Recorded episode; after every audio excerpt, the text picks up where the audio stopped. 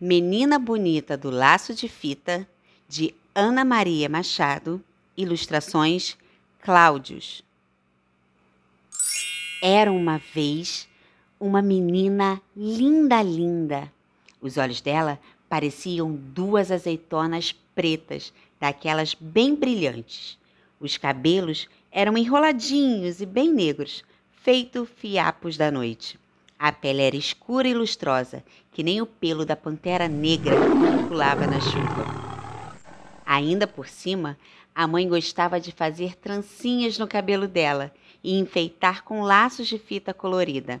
Ela ficava parecendo uma princesa das terras da África ou uma fada do reino do luar. Do lado da casa dela morava um coelho branco, de orelha cor-de-rosa, olhos vermelhos e focinho nervoso, sempre tremelicando. O coelho achava a menina a pessoa mais linda que ele tinha visto em toda a vida e pensava: Ah, quando eu casar, quero ter uma filha pretinha e linda que nem ela. Por isso, um dia ele foi até a casa da menina e perguntou: Menina bonita do laço de fita, qual é teu segredo para ser tão pretinha? A menina não sabia, mas inventou. Ah, deve ser porque eu caí na tinta preta quando era pequenina. O coelho saiu dali, procurou uma lata de tinta preta e tomou banho nela. Ficou bem negro, todo contente. Mas aí veio uma chuva e lavou todo aquele pretume. Ele ficou branco outra vez. Então ele voltou lá na casa da menina e perguntou outra vez: Menina bonita do laço de fita, qual é teu segredo para ser tão pretinha? A menina não sabia, mas inventou. Ah, deve ser porque eu tomei muito café quando era pequenina. O coelho saiu dali e tomou tanto café que perdeu o sono e passou a noite toda fazendo xixi mas não ficou nada preto. Então ele voltou lá na casa da menina e perguntou outra vez: Menina bonita do laço de fita, qual o segredo para ser tão pretinha? A menina não sabia, mas inventou. Ah, deve ser porque eu comi muita jabuticaba quando era pequenina. O coelho saiu dali e se empanturrou de jabuticaba, até ficar pesadão, sem conseguir sair do lugar. O máximo que conseguiu foi fazer muito cocozinho preto e redondo, feito jabuticaba, mas não ficou nada preto.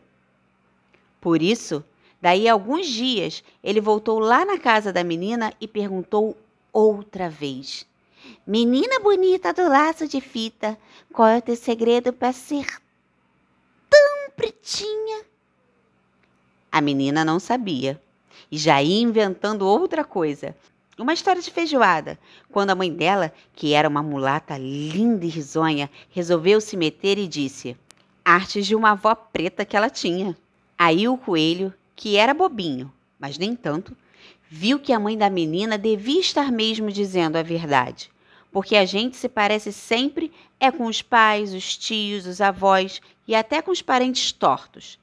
E se ele queria ter uma filha pretinha e linda, que nem a menina, tinha era que procurar uma coelha preta para casar. Não precisou procurar muito.